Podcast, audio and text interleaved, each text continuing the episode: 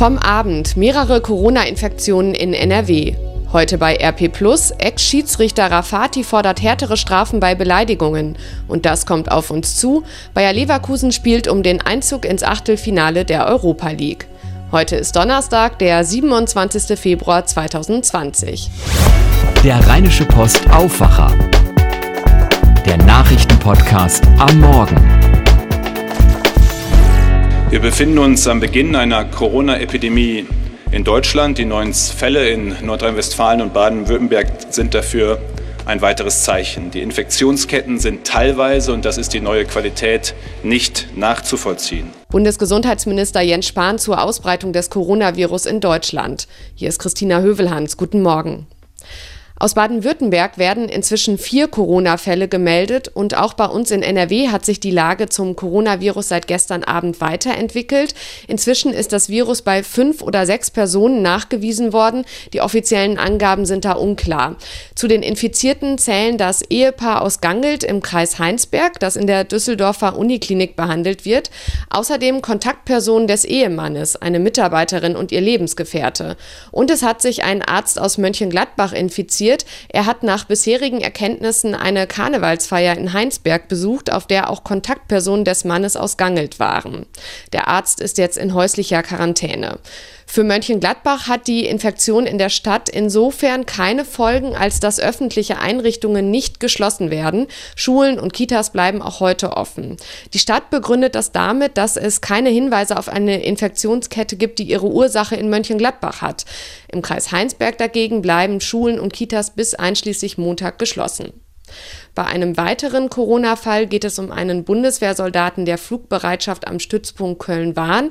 Er soll seit einigen Tagen Symptome haben, inzwischen nur noch ein leichtes Kratzen im Hals, sonst gehe es ihm gut. Ein Sprecher des Kreises Heinsberg sprach unserer Redaktion gegenüber am späten Abend von einer unglaublichen Detektivarbeit. Die Kontaktpersonen des Ehepaares aus Gangelt müssen gefunden werden. Man sei dankbar, dass es der Ehefrau relativ gut gehe und sie die Behörden mit Infos aus dem sozialen Umfeld des Paares versorgen könne.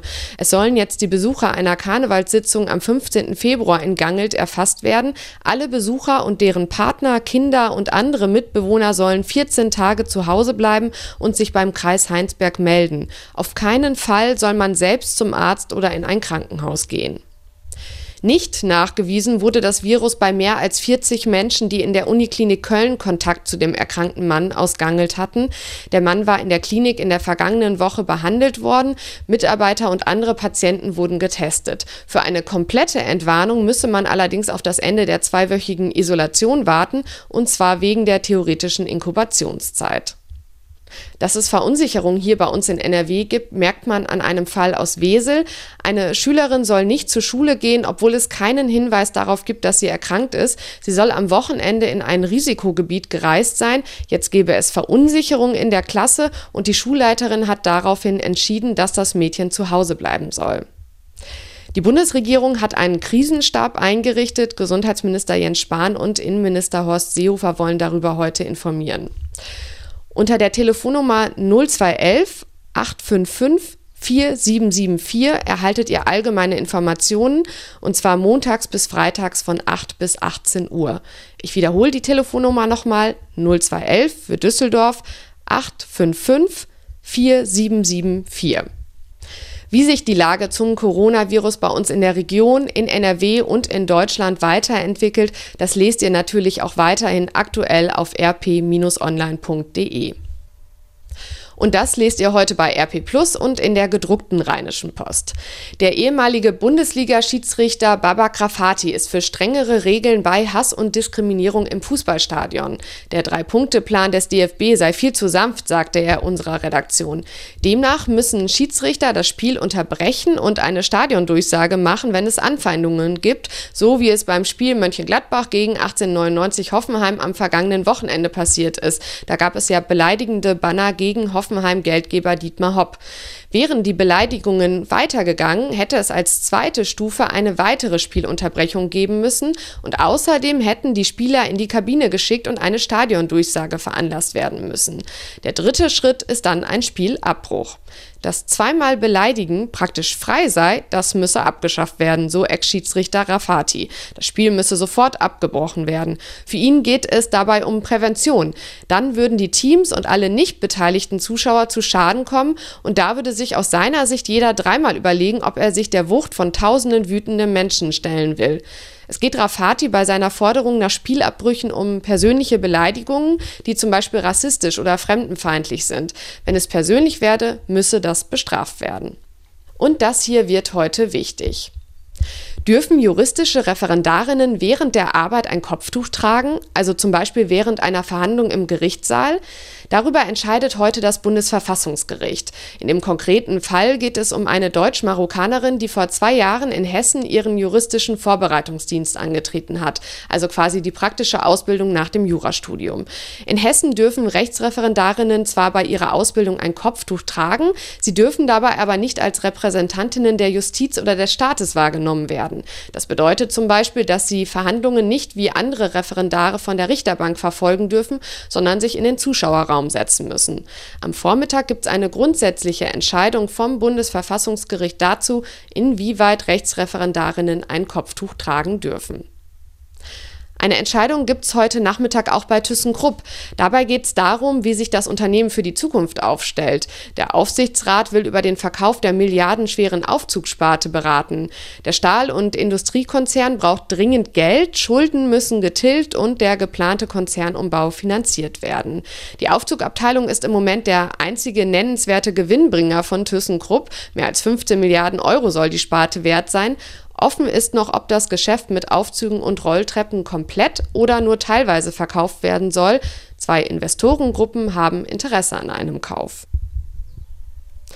Idlib ist das letzte große Gebiet der Rebellen in Syrien und die humanitäre Lage dort ist katastrophal. Die Vereinten Nationen sagen, dass seit Anfang Dezember fast eine Million Syrer geflohen sind vor den heranrückenden Regierungstruppen und der Gewalt. Hilfsorganisationen sind kaum noch in der Lage, die Menschen zu versorgen. Es fehlt an Unterkünften, an Nahrung, Heizmaterial und medizinischer Versorgung. Die Lage in der Region um Idlib ist heute Thema im UN-Sicherheitsrat.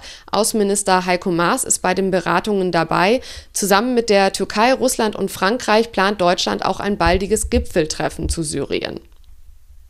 In Düsseldorf trifft sich heute Abend der Landesvorstand der CDU. Das wäre eigentlich ein ziemlich langweiliger Termin, aber in der CDU ist ja im Moment wenig langweilig. Drei Männer kämpfen um den Parteivorsitz. Unter anderem Armin Laschet, Chef der NRW-CDU und Ministerpräsident. Er hat heute Abend seinen neuen Partner dabei, Bundesgesundheitsminister Jens Spahn. Der soll Vizechef der Bundes-CDU werden, wenn Laschet zum Parteichef gewählt wird und damit sein Vizeposten frei wird. Aber was erwartet Laschet von seinem eigenen Landesverband beim Parteitag Ende April? Ein geschlossenes Votum für ihn oder sollen die Delegierten ausdrücklich frei abstimmen können? Immerhin stehen mit Norbert Röttgen und Friedrich Merz zwei weitere Kandidaten aus dem NRW-Verband zur Wahl. Genug Diskussionsstoff für den Landesvorstand heute Abend also. Währenddessen will Bayer Leverkusen den Einzug ins Achtelfinale der Europa League klarmachen gegen den FC Porto in Portugal. Das Hinspiel in Leverkusen konnte Bayer ja mit 2 zu 1 gewinnen. Eine gute Ausgangslage also. Das Spiel heute beginnt um 18.55 Uhr. Der Zoom überträgt live. Außerdem spielen Wolfsburg in Malmö und Eintracht Frankfurt in Salzburg um den Einzug ins Achtelfinale. Wenn ihr wissen wollt, wie sich der deutsche Beitrag für den Eurovision Song Contest anhört, solltet ihr um 21.30 Uhr den Sender One einschalten. Da läuft dann unser Lied für Rotterdam. Barbara Schöneberger moderiert. Der deutsche Beitrag für den ESC ist dieses Mal ohne die Fernsehzuschauer ausgewählt worden, und zwar von zwei Juries. Der Eurovision Song Contest ist am 16. Mai in Rotterdam. Und so geht es weiter mit dem Wetter in NRW. Heute gibt es Regen und Schneeregen, ab dem Nachmittag auch Schnee. Die Temperaturen liegen bei 3 bis 6 Grad. In der kommenden Nacht wird es glatt. Das meldet der Deutsche Wetterdienst. Morgen gibt es nur anfangs noch einzelne Schauer, ansonsten ist es bewölkt bei 5 bis 8 Grad. Und das war der Rheinische Post Aufwacher vom 27. Februar 2020. Ich bin Christina Hövelhans. Ich wünsche euch einen guten Tag. Bis morgen. Mehr bei uns im Netz www.rp-online.de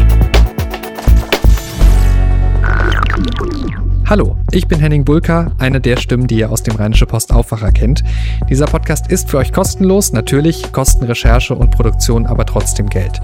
Wenn ihr das, was wir hier jeden Morgen für euch machen, unterstützen möchtet, dann geht das ganz einfach. Schließt ein RP Plus Abo bei uns ab. Das kostet die ersten drei Monate 99 Cent und danach 4,99 Euro im Monat. Und das ist monatlich kündbar. Damit lest ihr alle Artikel auf RP Online unbegrenzt, auch alle Plus-Artikel und ihr unterstützt damit auch den Rheinische Post Aufwacher. Wenn ihr es ausprobieren wollt, das Angebot findet ihr auf rp-online.de slash Aufwacher-Angebot. Ich sag's nochmal, rp-online.de slash Aufwacher-Angebot. Bitte unbedingt an das Minus denken. Danke ganz herzlich für eure Unterstützung.